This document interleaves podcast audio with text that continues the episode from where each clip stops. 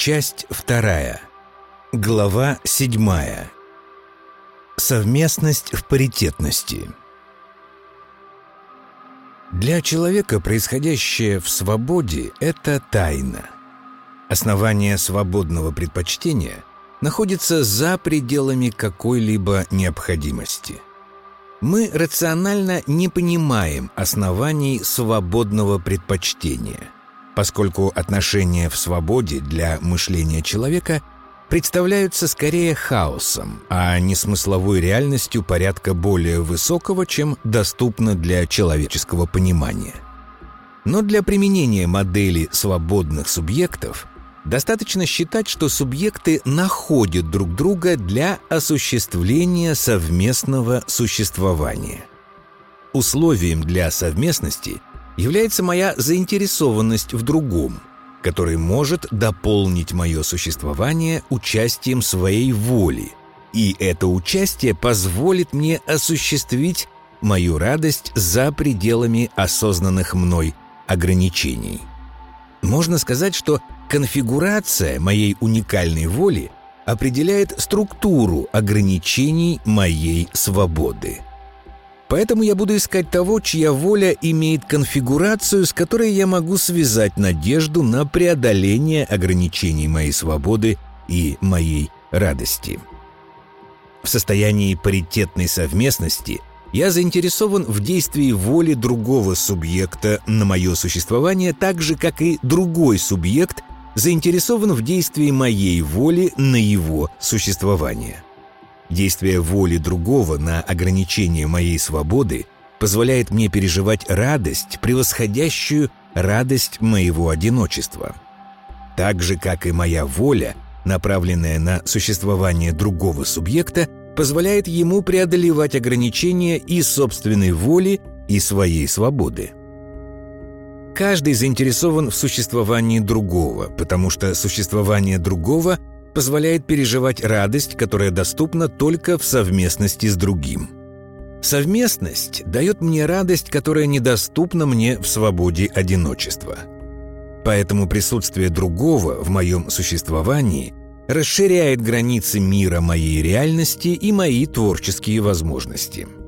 Существование в паритетной совместности – это существование в реальности представлений, которые создаются и мной самим, и другим. В моем мире, который становится миром совместным с другим субъектом, возникают представления, которые я сам никогда бы не мог создать. Но созданное другим находится и в его, и в моей воле. Моя воля к радости может действовать на его представления, развивая их и для него, и для меня. Так же, как и мои представления – находится в воле другого субъекта, развитие моих собственных представлений усилием его воли становится источником радости для каждого из нас. Каждый из нас получает от другого объекты представлений для приложения собственной воли к радости, происхождение которых лишь со своей волей к радости не может быть связано. Например, я могу изобретать разные игры – но в конечном счете все они являются разновидностями единственной игры домино. И что бы я ни изобрел, это в конце концов будет всего лишь домино. Но другой может изобрести шашки, и я могу создать новое, развивая его шашки как свое домино. Так же, как и другой свою волю к радости направляет на мое домино, развивая его как свои шашки. При этом ни мои домино-шашки, ни его шашки-домино никогда не возникли бы в свободном одиночестве каждого из нас. В нашей совместности я получаю возможность направить мою волю к радости на объекты представлений, возникшие за пределами возможностей моего творчества. И направляя свою волю к радости на такие объекты, я пересекаю границы моей собственной воли и моей собственной уникальности. Творческое осуществление другого субъекта создает для меня новый мир, мир новой реальности, в котором мои возможности уже не ограничены уникальностью моей свободы. В воле другого я преодолеваю торможение динамичности моей радости. Если в свободном одиночестве я переживаю восторг и удивление от себя самого в своей свободе, то в совместности мне доступно переживание восторга и удивления от другого. Одновременно я переживаю восторг от того, что другой восторгается мной. Я хочу, чтобы в нашей совместности другой всегда был самим собой, потому что я радуюсь ему такому, какой он есть. И я радуюсь возможности самому быть собой, потому что это радует другого. Существование, в котором каждый радуется возможности самому и другому быть собой, можно назвать существованием в переживании взаимной любви. Каждый любит другого, потому что в присутствии другого каждый участник совместности может и хочет быть тем, кто он есть. Я радуюсь другому как себе, и другой радуется мне, как радовался бы самому себе. В радости взаимной любви и свободы достигается иное качество существования. И причиной этого нового качества является существование другого.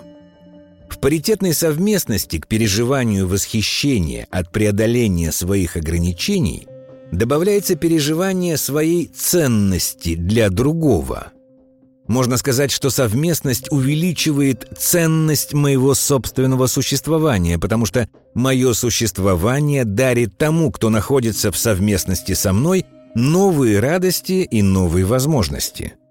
И его радости и возможности становятся моими. В совместном мире нашего сотворчества мое существование становится праздником свободы, подаренной мне другим. Динамическое свойство радости каждого из нас становится динамическим свойством непрерывного обновления мира нашей взаимно свободной совместности. Можно допустить, что в совместности взаимной паритетности у субъекта может возникнуть потребность к обособлению от другого участника совместности.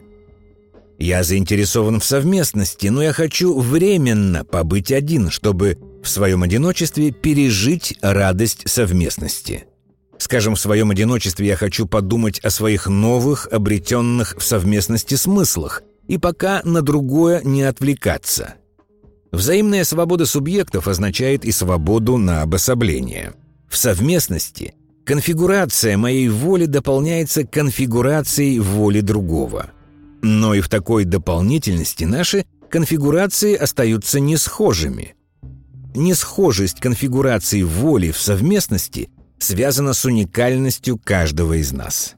Из-за нашей уникальности пределы моей воли не совпадут с пределами воли другого, так же, как не совпадут и пределы понимания свободы, которые существуют для каждого из нас.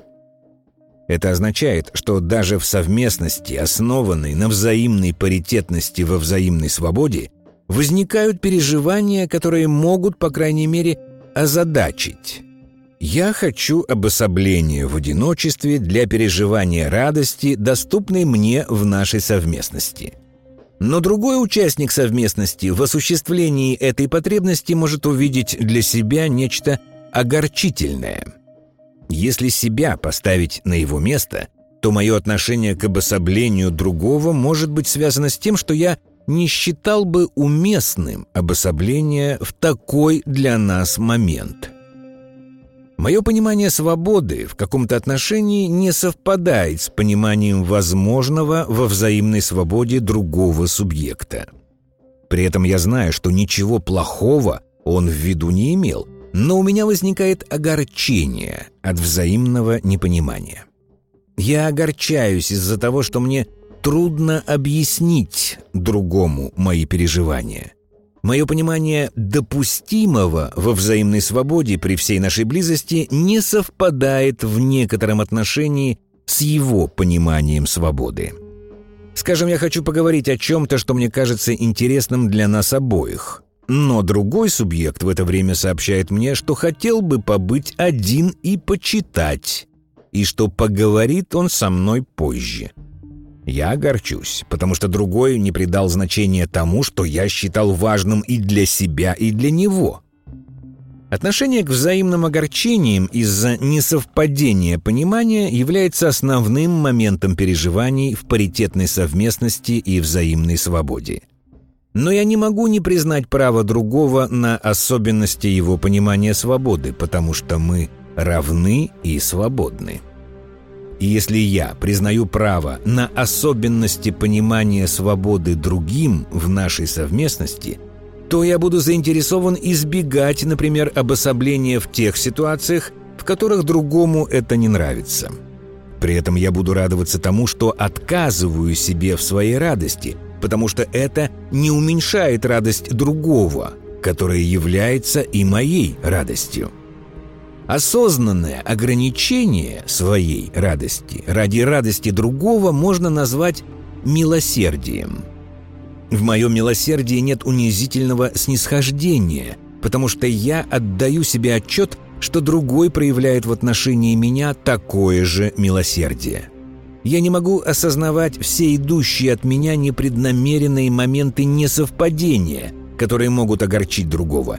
Но я не сомневаюсь, что в своем милосердии он не всегда дает мне понять, что такой момент возник.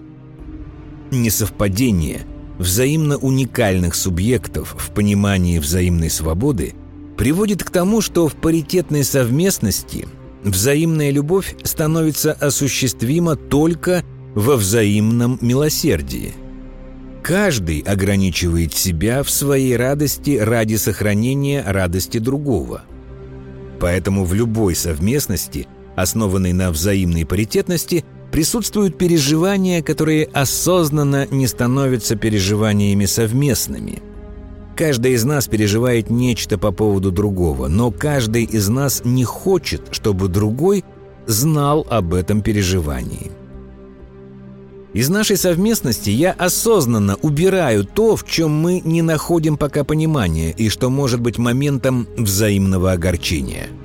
В проявлении взаимного милосердия каждый из нас осознанно и тайно жертвует частью своей радости ради другого. Также осознанно и тайно я ограничиваю свою свободу ради свободы другого. Переживание, связанное с осознанным ограничением своей свободы ради свободы другого, можно назвать великодушием. Совместность во взаимной любви, в которой взаимно проявляется милосердие и великодушие, является совместностью взаимной заинтересованности в существовании другого. В таком развитии паритетной совместности мы просто радуемся друг другу. Переживание того, что мы просто взаимно радуемся друг другу, тождественно переживанию взаимного освобождения от зависимости, связанной с радостью совместного существования.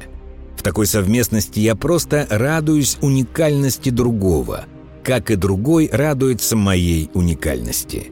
Можно сказать, что незаинтересованность в собственной властности – является основанием для возможности радоваться уникальности другого как своей собственной.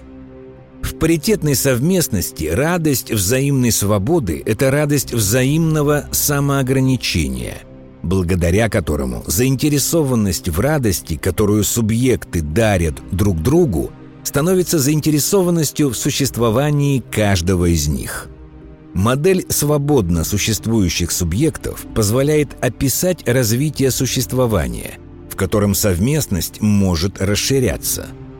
Можно, например, моделировать, как взаимодействуют между собой разные совместности паритетных субъектов и как изменяется структура совместностей, какие ситуации возникают и какие переживания испытывают субъекты. Но для решения задач, которым посвящена эта работа, достаточно описания ситуаций, смысл которых может быть применим для объяснения отношений между человеком и человеком.